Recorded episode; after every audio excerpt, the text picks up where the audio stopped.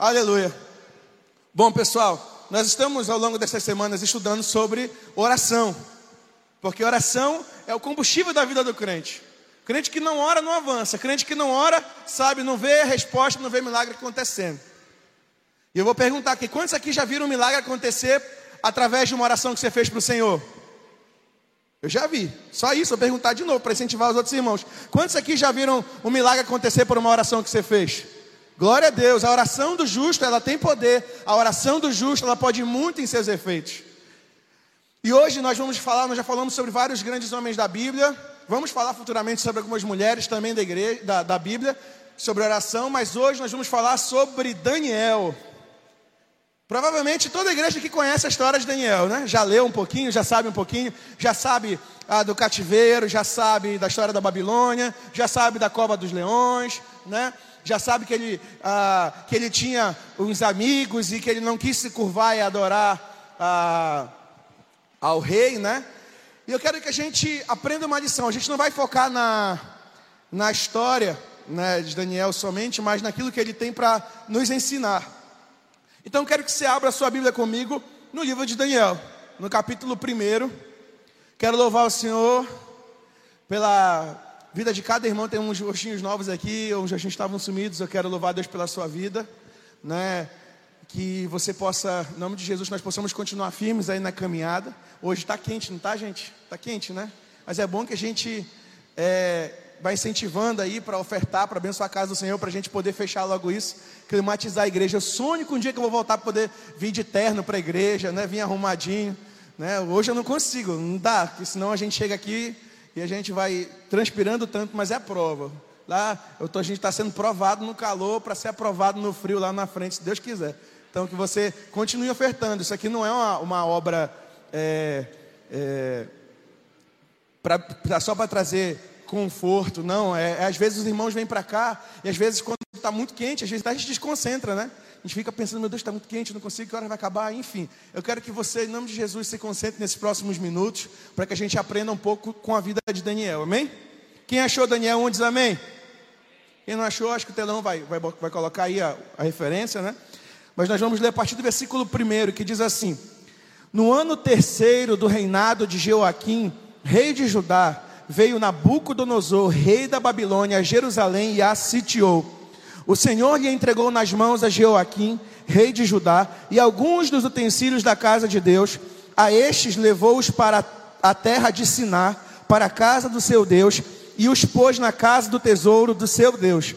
Disse o rei a Aspenaz, chefe dos, dos seus eunucos, que trouxesse alguns dos filhos de Israel, tanto da linhagem real como dos nobres, jovens sem nenhum defeito, de boa aparência, instruídos em toda sabedoria, doutos em ciência, versado no, versados no conhecimento, e que fossem competentes para assistirem no palácio do rei e lhes ensinasse a cultura e a língua dos caldeus. Determinou-lhes o rei a ração diária das finas iguarias da mesa real e do vinho que ele bebia, e que assim fossem mantidos por três anos ao cabo dos quais assistiriam diante do rei. Entre eles se achavam dos filhos de Judá Daniel, Ananias, Misael e Azarias. O chefe dos eunucos lhes pôs outros nomes, a saber, a Daniel, o de Beltesazar, a Ananias, o de Sadraque, a Misael, o de Mesaque, e a de Azarias, o de Abdinego. Resolveu Daniel firmemente não contaminar-se com as finas iguarias do rei, nem com o vinho que ele bebia. Então pediu ao chefe dos eunucos que lhe permitisse não contaminar-se. Vamos pegar essa primeira parte e vamos orar ao Senhor. Pai, eis aqui a tua santa palavra, que não volta vazia, a tua palavra que liberta, a tua palavra que transforma. Quero te pedir que nessa noite o Senhor possa, Deus, fazer do, da terra do nosso coração uma terra frutífera, que essas palavras possam produzir vida em cada coração. Deus, em nome de Jesus, eu oro para que o Senhor faça tudo aquilo que o Senhor deseja fazer esta noite, porque nós estamos aqui na total dependência do Senhor, em nome de Jesus. Amém. Bom, então começa aqui falando do cativeiro, né? O povo de Israel já tinha um histórico de cativeiro, né? De ser levado pelo Egito, enfim, Dessa vez a Babilônia, ela levou cativo, né, o reino de, de as tribos de Israel que se dividiram em duas, o reino do norte, Israel, o reino do sul, Judá. E aí acabou que eles foram levados de cativeiros. E aí, do meio desse cativeiro todo, surgiu Daniel, com 18 anos, né? Foi chamado um jovem de boa aparência, né? Douto na ciência, com conhecimento. E ele foi levado, foi trazido no meio desse cativeiro, que era de 70 anos, e era só o começo do que Daniel estava entrando, era só o começo desse cativeiro. E aí eles foram, né, depois dos despojos, e foram, é, foram deslocados lá para a Babilônia, né, para então ficarem cativos. Daniel, ele, o nome Daniel significa Deus é o meu juiz. E a gente sabe, Daniel, ele tem uma história muito forte. Quem já leu é, sabe do que eu estou falando, do quanto que tem tantas palavras, experiências ali para fortalecer a nossa fé. Quem nunca leu o livro de Daniel, eu quero te incentivar para que você leia, porque eu, tenho certeza que vai produzir frutos é, de bênção, frutos de crescimento, de maturidade na tua vida, porque é um livro, assim como todos os livros da Bíblia, né? O, o livro de Daniel é um dos profetas maiores e ensina muito para cada um de nós. Bom, a gente conhece a história de Daniel também pelas visões, interpretações de sonhos, pela fornalha de fogo, né, pela cova dos leões. Daniel é importante ressaltar que ele veio da linhagem real, ele veio da linhagem dos nobres. Ele e os seus amigos vieram para o cativeiro, né? Jovem sem nenhum defeito. E aí, a gente tem um detalhe muito importante nesse versículo que a gente leu, porque fala que eles vieram, né? Uh, o rei mandou chamar para que eles fossem aprender a cultura, a língua dos caldeus. E aí, nessa de aprender, o rei decidiu, falou: ó, as, a, as iguarias finas, tudo que tem de melhor, o vinho, tudo isso, pode dar para esses jovens. Vão ser tratados a pão de ló. Só que Daniel era um jovem temente ao Senhor. E ele tinha no seu coração a lei do Senhor. E ele sabia dentro dessa lei o que podia comer, o que não podia comer. E aí, quando veio essa proposta para ele, ele, a Bíblia fala, diz assim: Daniel então resolveu no seu coração não se contaminar com as iguarias do rei. Só que isso podia dar problema, porque foi uma ordem que o rei mandou. Ele disse: Olha, tem que comer, todo mundo. E aí, e aí, é, nessa de, de dele, dele dizer assim para o chefe dos caldeus lá, dos eunucos, desculpa, dizer: Olha, eu não vou comer eu não, não posso comer, sabe? Eu vou comer só legumes, eu vou beber água, não vou tomar o vinho. O chefe falou assim: ó, vai dar problema para mim, porque eu preciso. O rei vai ver vocês magrinhos, vai ver vocês aí com o rosto desfalecido. Quem vai, quem vai levar sou eu. Quem vai brigar sou eu. Ele pode me matar. E aí Daniel fala para ele o seguinte, muito firme, fala assim: olha, então me dá dez dias. Você vai me dar dez dias, nesses dez dias a gente vai se alimentar com essa nossa comida, né? Eu não vou comer os manjares do rei, eu não vou comer isso. E se em dez dias a gente estiver pior do que esses jovens que estão comendo a comida do rei, aí você decide o que vai fazer com a gente. A gente volta a comer o que vocês querem, enfim. E aí eles tinham que comer essa comida ao longo de três anos. Daniel pediu dez dias, porque eles iam se apresentar de volta perante o rei. Passou o tempo, e o que aconteceu?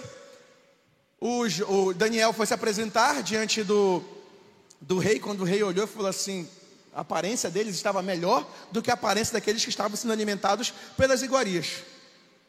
Isso eu já imagino que é fruto de obediência e fruto de fidelidade. Né? Porque Daniel sabia muito quem ele era, muito quem era o Deus que ele servia e, e muito do que ele tinha que fazer.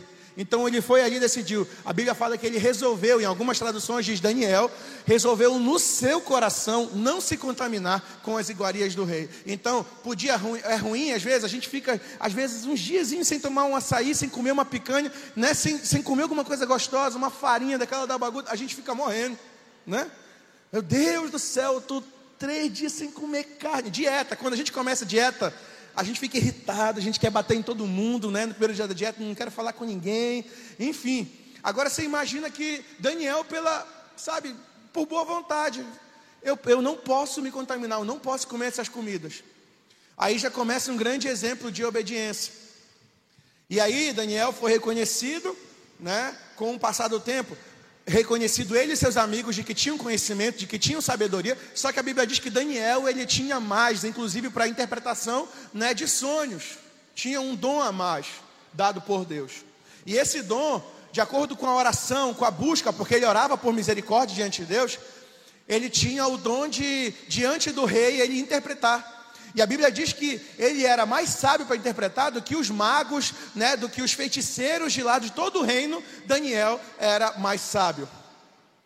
Então o rei confiava muito nele.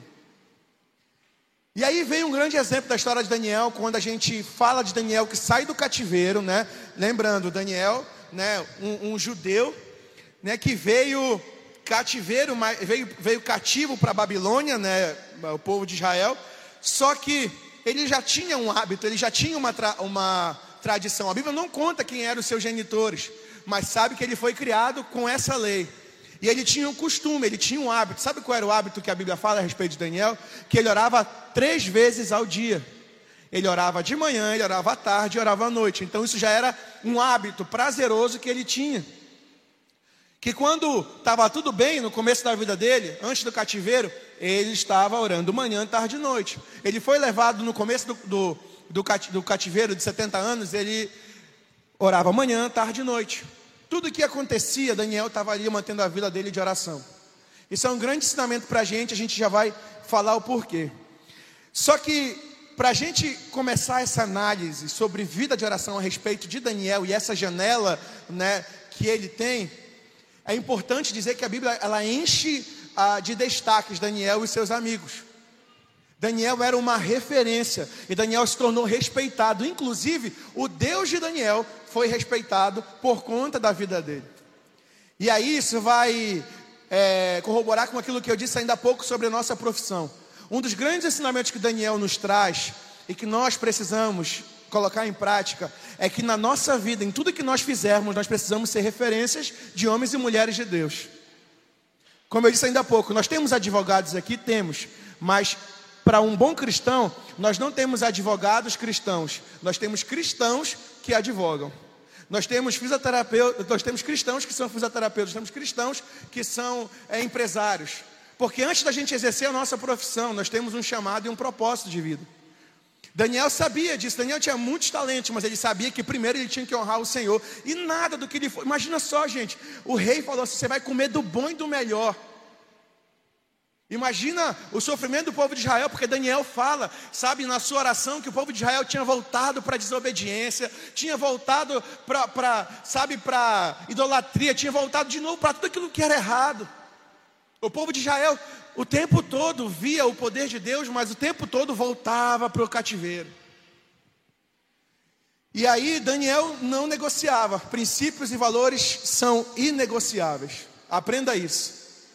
Para um bom cristão, princípios e valores são inegociáveis. Você não deve se contaminar com os manjares do rei. Suborno, corrupção, nada disso, mentiras, isso não pode fazer parte da vida de um cristão. Ah, mas eu vou ter prejuízo se eu não mentir, se eu não desviar, se eu não fizer tal coisa. Que você tenha prejuízo, mas que você fique limpo diante do Senhor, porque Ele é o teu socorro. Daniel resolveu não se contaminar. E aí, quando ele se torna essa referência, ele nos inspira a sermos referência naquilo que nós fazemos. Eu disse há, há um tempo atrás, aqui na ministração, é que às vezes a gente se esconde. Nós somos cristãos que, que se escondem, a gente confia em Deus, a gente vem à igreja, mas não quer que as pessoas saibam que nós, que, que nós estamos vindo à igreja, não quer que, os, que as pessoas saibam que, que nós temos uma Bíblia, que nós ah, fazemos parte de um pequeno grupo, porque a gente tem medo do que as pessoas podem pensar, medo do que as pessoas podem falar, das brincadeiras que elas podem tirar. Hoje a sociedade brinca com tudo e sempre brincou com crente. Piada de crente existe desde que eu sou criança ou até antes de eu, acho que de existir, já se contavam piadas de crente. Só que cristão de verdade, eu entendo que pode ser piada para os outros, mas aqui dentro a gente sabe que isso nunca foi piada, isso é muito sério, a decisão que nós tomamos. E aí isso leva a uma segunda reflexão, sabe o que acontece? A vida de Daniel, quando Daniel ia se destacando, Daniel ia crescendo aos olhos do rei. Sabe que isso ia despertando inveja? As pessoas precisavam, tinha, tinha alguns eunucos, tinha alguns caldeus que queriam encontrar algo para desabonar, para trazer descrédito sobre a vida de Daniel. Porque Daniel servia um outro Deus. Daniel não podia ser tão perfeito assim, eles queriam encontrar a qualquer custo alguma coisa que desabonasse Daniel. E aí então a gente vê a primeira ordem. A primeira ordem que, que a gente vê a Bíblia dizendo, está lá em, em, no capítulo 3 e fala: ó, toda vez que tocar, fizeram uma estátua de ouro, uma imagem de ouro enorme do rei. E toda vez que uma buzina tocasse, uma trombeta tocasse, todo mundo tinha que se dobrar e adorar diante dessa estátua. Só que o que acontece? Daniel e os seus amigos sabiam de quem eles eram filhos, de quem eles eram servos, quem eles criam. Então, quando a buzina tocou, a trombeta tocou, o sinal tocou, eles ficaram de pé e não se prostraram. Aí, as pessoas que estavam observando foram lá e contaram: Olha, esses filhos de Judá que você trouxe, eles mandou buscar, eles não se prostraram diante da imagem, diante do, da, da, da estátua de ouro. Não. E aí o rei manda chamar os amigos de Daniel. Aí olha o que, que, que a Bíblia diz.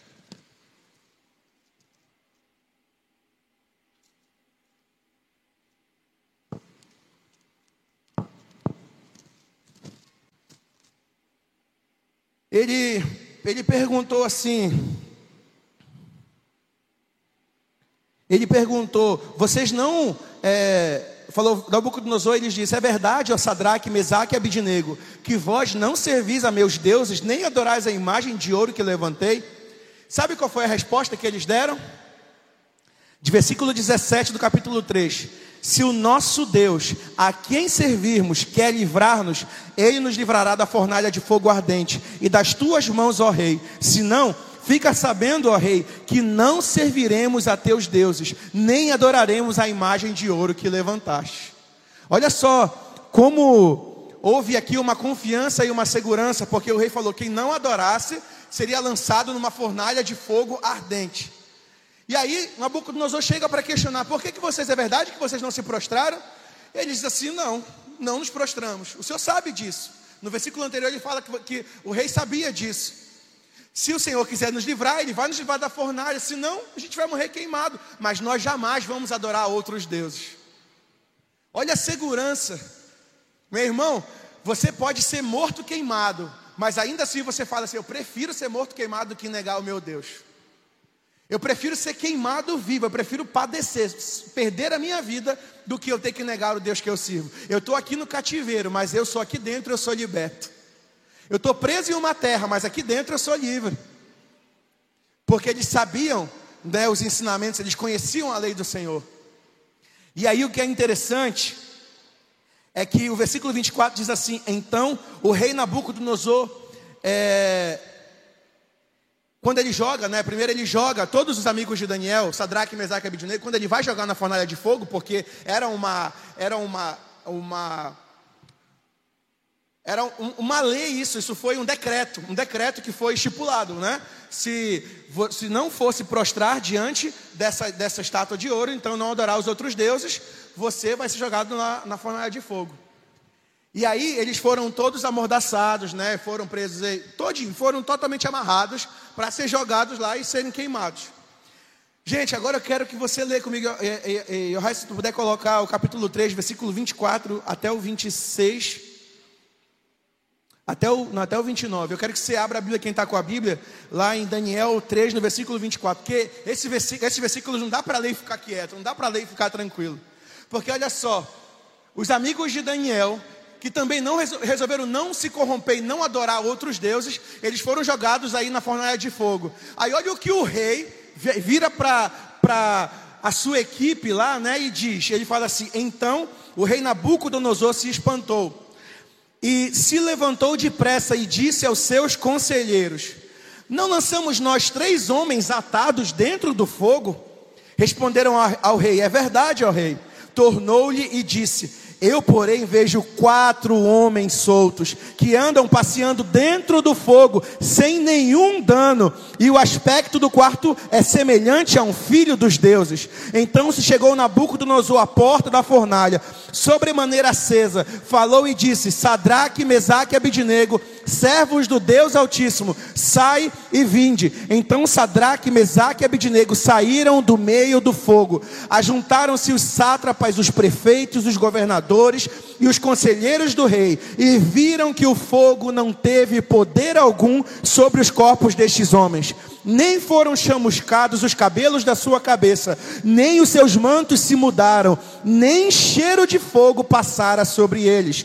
Falou Nabucodonosor e disse: Bendito seja o Deus de Sadraque, Mesaque e Abidnego, que enviou o seu anjo e os livrou, seu, livrou os seus servos, que confiaram nele, pois não quiseram cumprir a palavra do rei preferindo entregar o seu corpo a servirem e adorarem a qualquer outro Deus, senão ao seu Deus. Portanto, faço um decreto, pelo qual todo povo, nação e língua, que disser blasfêmia contra o Deus de Sadraque, Mesaque e Abidnego, seja despedaçado, e as suas casas sejam feitas em monturo, porque não há outro Deus que possa livrar como este. Olha o que o rei não, irmão, se você se empolga, se você crê nessa palavra, aleluia. Olha só, a obediência, uma vida de oração, ela é capaz de mudar decretos. Sabe o que acontece? Quando a gente ora, a gente está orando, Daniel ele não precisava se desesperar, porque ele já tinha um hábito de orar. Então, quando ele viu os decretos sendo surgindo, Daniel não ficou, meu Deus, agora vamos morrer, e agora vamos morrer. Não, ele parou e foi para o quartinho dele orar. Daniel, ele ia para a casa dele, subia, né, ia para o andar de cima, e lá tinha uma janela, que dava de frente para Jerusalém. E lá ele orava. Sabe o que, que Daniel fazia? Ele orava pelo povo de Israel. Ele orava pelo seu povo. E essa oração dele era uma oração muito difícil. Daniel, a Bíblia fala lá em Daniel capítulo 1, versículo 3, diz que Daniel ele orava e louvava ao Senhor. Mais lá na frente, no capítulo 9, diz que Daniel ele orava e dava ação de graças ao Senhor. Ele orava, ele louvava, mas ele também dava ação de graças. Ele agradecia ao Senhor porque ele conhecia o Deus dele. Só que ele fazia uma, uma oração pedindo misericórdia e confessando os pecados do povo. Ele pedia perdão pela desobediência, pela negligência, né, pela falta de perseverança, pela incredulidade, pela idolatria do povo de Israel. Ele se colocava no lugar do povo, do povo dele. E aí eu fiquei pensando, por que, que Daniel virava, orava, se qualquer lugar a gente pode orar para qualquer direção e Deus vai ouvir a gente, por que, que Daniel então virava para a janela, que virava para Jerusalém e orava pra, nessa direção? Aí eu lembrei de algumas coisas. Por exemplo, eu comentei isso de manhã. A gente está vendo uma evasão, muitas pessoas estão indo atrás de outras oportunidades, novas oportunidades em outros lugares, estão indo para o sul do país, outras nações, né? a procura de qualidade de vida, a procura de, de uma solução talvez para as suas vidas. E não julgo que elas sejam muito abençoadas aonde quer que o Senhor as leve. Só que elas falam assim: Eu estou indo embora, mas eu sei que Deus tem promessa para o Amapá. Mas a gente às vezes já desacredita. Tem muita gente que sabe que Deus falou que tem promessa, mas às vezes será que vai acontecer? Nós que moramos aqui sabemos que Deus tem promessa para essa terra, amém? Quantos aqui creem que Deus tem promessa para Amapá? Amém. Às vezes pode até parecer que estão longe, estão difíceis né, de acreditar. E a gente ora, intercede pela nossa cidade. E eu imagino que Daniel se colocou na posição de orar para Jerusalém, para enquanto orar, ele lembrar das promessas de Deus para o seu povo. Porque o povo de Israel tinha muitas promessas de Deus. E eles esqueceram, por muitas vezes, esqueceram das promessas que Deus tinha feito. E ele orava ali pelo povo. Esses dias têm sido dias em que a gente tem que orar muito, a gente tem que orar muito pelo nosso povo. E quando eu falo nosso povo, eu falo o povo do Amapá, povo de Macapá, né? Orar pelo Brasil e orar pelas nações da terra. Nós estamos aí vivendo dias difíceis. Ah, não é porque não é aqui, é a Ucrânia e é, é, a Rússia lá do outro lado do planeta, não me importa, não, sabe? Meu irmão, são nossos irmãos. São pessoas como eu e você que estão morrendo ali de forma inocente, no meio de uma confusão por ganância humana. A gente precisa também ser homens e mulheres de oração para orar não só pela gente, mas virar para a nossa janela, virar para o mapa mundo, para o globo e orar e falar: Senhor, abençoa a Ucrânia, abençoa a Rússia. Traga paz sobre aquele lugar, traga paz sobre as nações da terra, traga paz sobre o Brasil, traga paz sobre, a, sobre o Amapá, traga paz sobre Macapá. Nós conhecemos a paz que excede todo entendimento. Nós conhecemos o príncipe da paz. O nosso reino, o, o quem reina nesse reino é o príncipe da paz. Essa, esses dias assim a gente é aflito e eu declarava muito uma canção que diz que fala assim que se aumente o seu governo, que se estenda o seu domínio e que venha a paz sem fim. Eu declarava Senhor que pela, sobre a Ucrânia, sobre a Rússia, sobre a Rússia, sobre todos os, os países ali perto que podem sofrer, que venha a paz do Senhor que aumente o seu governo. São países onde talvez o evangelho não seja tão disseminado, mas as nossas orações podem chegar até lá e, e fazer com que a paz também reine sobre eles.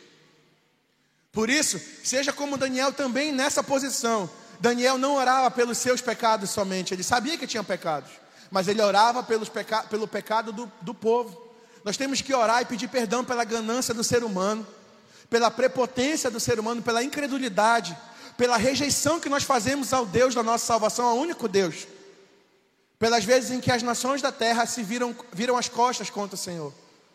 E Daniel orava por esse povo, Daniel pedia misericórdia. Só que, ainda assim, Daniel continuava sendo alvo. Eu disse que todo cristão que se, que se coloca em uma posição de cristão na sociedade, ele tem que ser referência ele tem que procurar ser referência de cristão. Do, do contrário, vai virar chacota lá fora. Você nunca vai ser procurado para que peçam oração para você. Né? As pessoas talvez não deem crédito à sua palavra enquanto cristão. Mas uma outra coisa que acontece quando nós nos posicionamos no reino de Deus, sabe o que é? Você passa a ser vigiado. As pessoas passam a vigiar você. Por quê? Muitas vão esperar só que você caia para dizer, ó, não aguentou. Falou tudo, sabe? Tudo errado, isso aqui é errado, isso aqui não aguentou a pressão, sabe? E, e abriu mão de tudo. Muitas estão esperando que nós venhamos a fraquejar. Mas muitas pessoas estão nos vigiando também para saber, para fazer prova se aquilo que nós falamos é aquilo que nós vivemos. Será que aquilo que você fala a respeito de fé, de esperança, de Jesus, é aquilo que você de fato vive? As suas, as suas atitudes, elas condizem com as suas ações? Daniel nem precisava falar, Daniel era. Nós não precisamos falar, nós precisamos, nós precisamos apenas ser. Toda a criação aguarda ardentemente a manifestação dos filhos de Deus. Onde estão os filhos de Deus aqui nessa noite? Quero te dizer que Deus está esperando. As pessoas lá fora estão esperando a manifestação da sua vida para glorificar o nome do Senhor. Passando um pouco mais, vida de oração, ela requer obediência. Se você ora, Deus vai falar com você. A oração não é uma via de mão única. Você ora ao Senhor e Ele responde. E isso nos faz lembrar também que todo aquele que ora recebe resposta da parte de Deus. Quem ora ao Senhor não fica sem resposta. Pastor, eu já orei, mas alguma coisa não aconteceu. É porque talvez não, talvez não, não vai acontecer no seu tempo, porque Deus não trabalha de acordo com o seu tempo. Deus tem um tempo e uma forma certa de trabalhar. Algumas coisas que você ora vão acontecer no tempo dele, outras não vão acontecer porque eu e você não estamos preparados para receber. Mas o importante é nós entendermos que uma vida de oração, ela nos faz é, ter respostas e sermos obedientes. Se a gente ora e conhece a vontade de Deus, isso vai nos fazer obedecer mais ao Senhor. Porque eu estou conhecendo cada vez mais, à medida que eu vou mergulhando nessa palavra, eu vou conhecendo mais de Deus e eu vou querer obedecer para que eu possa continuar vivendo nessa graça, nessa benevolência, sabe, nessa bênção que é viver com o Senhor Jesus, com o Senhor Deus.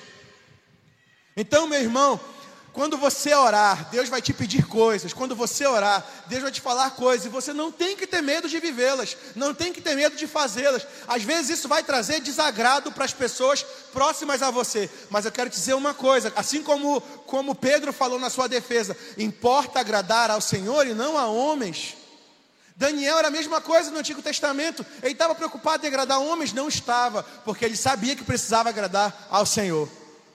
Quem você tem que agradar, Deus ou aos homens? Quem você tem que agradar, Deus ou aos homens? É a Deus, meu irmão.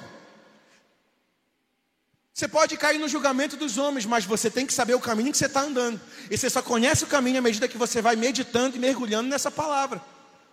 Essa palavra ela não contém achismos, ela não contém opiniões. Essa palavra não contém a palavra de Deus. Essa palavra é a palavra de Deus. Nela nós encontramos vida e direção e encontramos o caminho. Nela nós conhecemos mais de Jesus, o caminho, a verdade e a vida.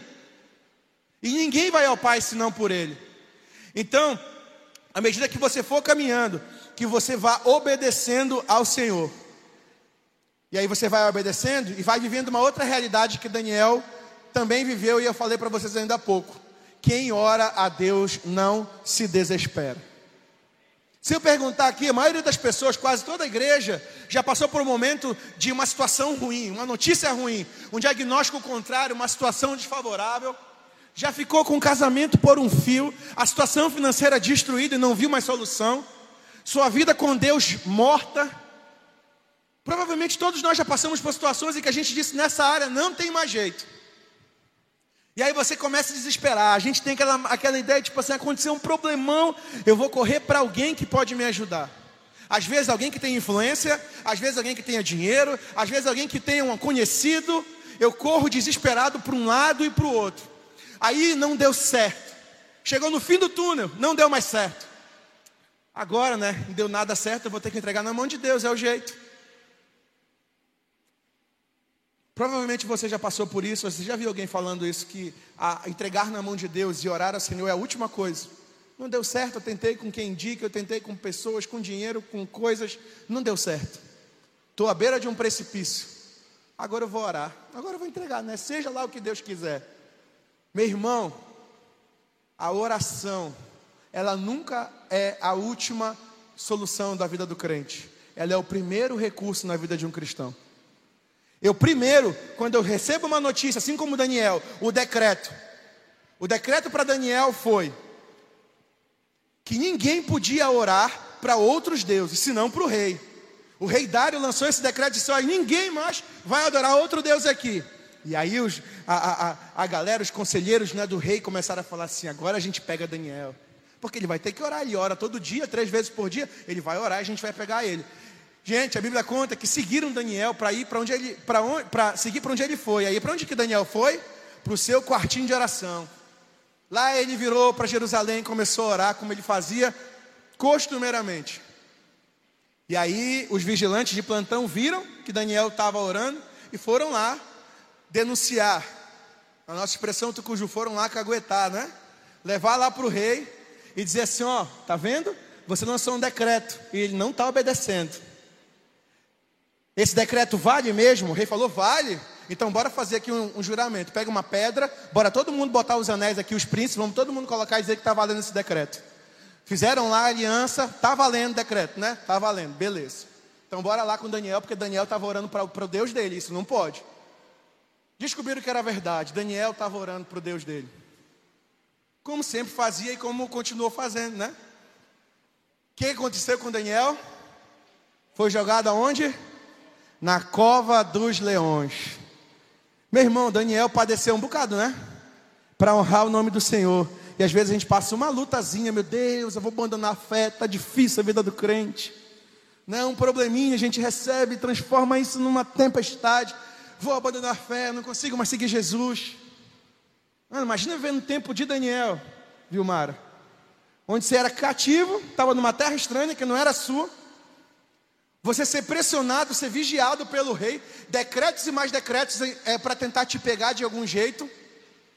Você sendo vigiado, supervisionado por várias pessoas que querem ver o seu fim. E aí Daniel ainda persiste, continua firme, dizendo: Olha, eu não vou negar quem eu sou. Eu sou esse. Eu sirvo o Deus Altíssimo e vou continuar servindo Deus Altíssimo. Se me matarem. Eu imagino que Daniel já tinha a revelação da palavra de Deus dizendo: Para mim, o morrer, mano, Morrer é lucro. Né? Se eu morrer, eu morrerei, mas eu prefiro, prefiro viver a minha vida aqui ao lado do Senhor, obedecendo o meu Deus. E aí, quando a gente vê Daniel na cova dos leões, a Bíblia diz assim no versículo 10 do capítulo 6. Capítulo 6, versículo 10 diz assim: olha o que a Bíblia fala.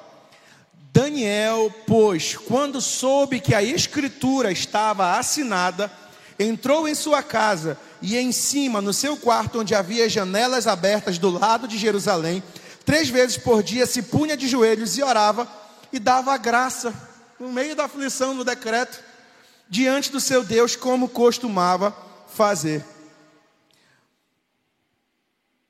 Versículo 13: Então responderam e disseram ao rei: Esse Daniel, que é dos exilados de Judá, não faz caso de ti, ó rei, nem do interdito que assinaste. Antes, três vezes por dia faz a sua oração. Olha, os caras acompanhavam tanto Daniel que sabiam que ele orava três vezes, os caras vigiando o cara orando.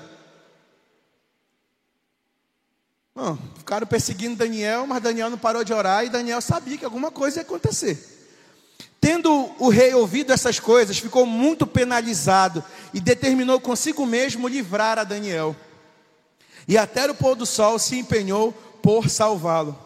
Então aqueles homens foram juntos ao rei e lhe disseram: Sabe, ó rei, que é lei dos medos e dos persas, que nenhum interdito ou decreto que o rei sancione se pode mudar. Ah, foi trazida uma pedra e posta sobre a boca da cova, selou ao rei, né, com seu próprio anel e com os de seus grandes, para que nada se mudasse a respeito de Daniel. Então o rei se dirigiu para o seu palácio, passou a noite em jejum e não deixou trazer à sua presença instrumentos de música e fugiu dele o sono. Pela manhã, ao romper do dia, levantou-se o rei e foi com pressa à cova dos leões. Chegando-se ele à cova, chamou por Daniel com voz triste, disse o rei a Daniel: Daniel, servo do Deus vivo, dar-se-ia o caso que o teu Deus, a quem tu continuamente serves, tenha podido livrar-te dos leões? Imagino que o rei perguntou e só perguntou triste, não ia ouvir a voz de ninguém. Uma hora dessa, leão, o leão já tinha, os leões já tinham devorado Daniel, estraçalhado ele. Só que aí, meu irmão, chegando, cadê? Versículo 21. Então Daniel falou ao rei: Ó oh, rei, vive eternamente. O meu Deus enviou o seu anjo e fechou a boca aos leões, para que não me fizessem dano, porque foi achada em mim inocência diante dele. Também contra ti, ó rei, não cometi delito algum. Então o rei se alegrou sobremaneira e mandou tirar a Daniel da cova. Assim foi tirado Daniel da cova, e nenhum dano se achou nele, porque crera no seu Deus. Aí olha só, olha só o versículo 25 diz assim: Então o rei Dário escreveu aos povos, nações e homens de todas as línguas que habitam em toda a terra: paz vos seja multiplicada. Faça um decreto pelo qual em todo o domínio do meu reino os homens tremam e temam perante o Deus de Daniel, porque ele é o Deus vivo e que permanece para sempre. O seu reino não será destruído e o seu domínio não terá fim. Ele livra, ele salva, ele faz sinais e maravilhas nos céus e na terra. Foi ele quem livrou a Daniel do poder dos leões. Daniel, pois, prosperou no reinado de Dário e no reinado de Ciro, o Persa. Meu irmão, a sua vida temente ao Senhor, na fornalha de fogo na cova dos leões, vai servir para que as pessoas próximas a vocês, elas reconheçam que quem fez a ação na tua vida foi o Senhor, e elas glorifiquem ao Senhor. Meu irmão, um decreto que era para acabar com os crentes, de repente o rei Dário fala assim: a partir de agora, houve-se um decreto em, todo povo, em todos os povos, línguas e nações. A partir de agora, todo mundo vai adorar ao Deus de Daniel, porque esse Deus vive eternamente, o seu domínio não terá terá fim. Meu irmão, isso é isso parece tão distante da nossa realidade, mas não é. O Senhor quer te usar como Daniel nessa geração, para que muitas pessoas possam ver o poder de Deus. Muita gente lá não acredita em ressurreição de mortos, não acredita em estéreo que pode, pode dar à luz, não acreditam no coxo que pode andar, não acreditam em doenças, sabe, é doenças que já foram desenganadas pela medicina que pode haver cura, mas nós cremos e nós acreditamos e nós vemos os milagres acontecendo. E somos nós quem temos que falar para essas pessoas, porque quem tem a vida de oração é eu e você. Eu quero te incentivar a você usar mais o seu secreto, a sua casa. Talvez tenha um cômodo lá que está inutilizado na sua casa, um jardim, um, um escritório, um lugar onde você pode ir para lá e três vezes ao dia, pelo menos, orar ao Senhor. Ter o seu secreto com Deus, meu irmão. Daniel não procurou o Senhor Deus quando ele precisava de algo. Ele adorava, louvava e agradecia quando tudo estava bem. Ele foi receber o decreto, ele foi para o quarto orar. Ele viu, os, o, sabe, tudo acontecendo. Ele orava, ele orava. E sabe o que aconteceu? Ele clamou pelo povo, ele clamou por misericórdia. E o cativeiro de Israel acabou, porque Deus ouvia a oração de Daniel. Um povo todo foi liberto por causa da oração de um homem. A gente reclama que Macapá está assim, Macapá está aquilo, meu irmão, mas a sua oração, a falta dela, é o que pode ajudar. Se você começar a orar por esse estado e não mais amaldiçoar, não mais, sabe, é, é murmurar contra essa terra, nós podemos vê-la produzindo frutos de justiça, frutos de paz, mandando a violência embora, a corrupção embora, tudo embora. O nosso Deus tem poder para isso, só que o que precisa é que nós precisamos nos levantar como homens e mulheres de oração que não amaldiçoam essa terra, mas abençoam abençoam essa terra, como Daniel fez. Ah, eu não oro por Amapá, então não reclama se você não vê mudança, você não ora. Você não pede ao Senhor por essa terra, é aqui que você ganha o seu pão. Ore por essa terra. Macapá está ruim, mas tem um Deus que pode fazer todas as coisas. Você imagina que Daniel sozinho, ele poderia imaginar: meu Deus, é um cativeiro com, com muita gente. Eu vou orar por essas pessoas, mas muitos deles nem creem mais em Deus. Será que vai adiantar eu me colocar na brecha por causa deles?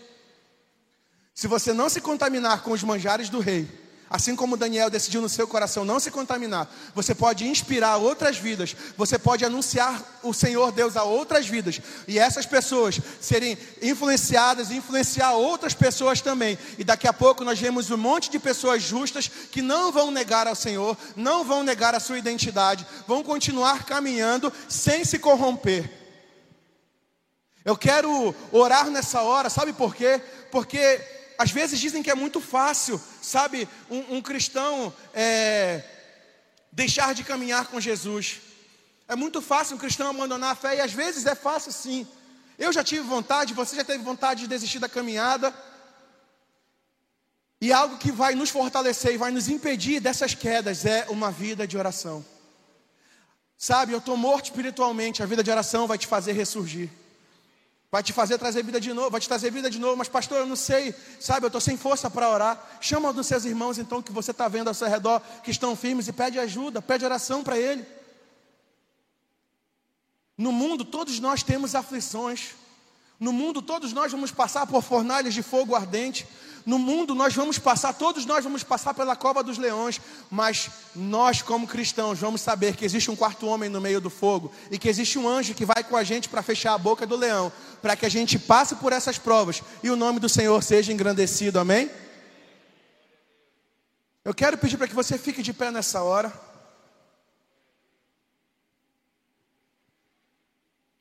O que eu quero te estimular nessa hora é porque Daniel fez uma oração muito difícil.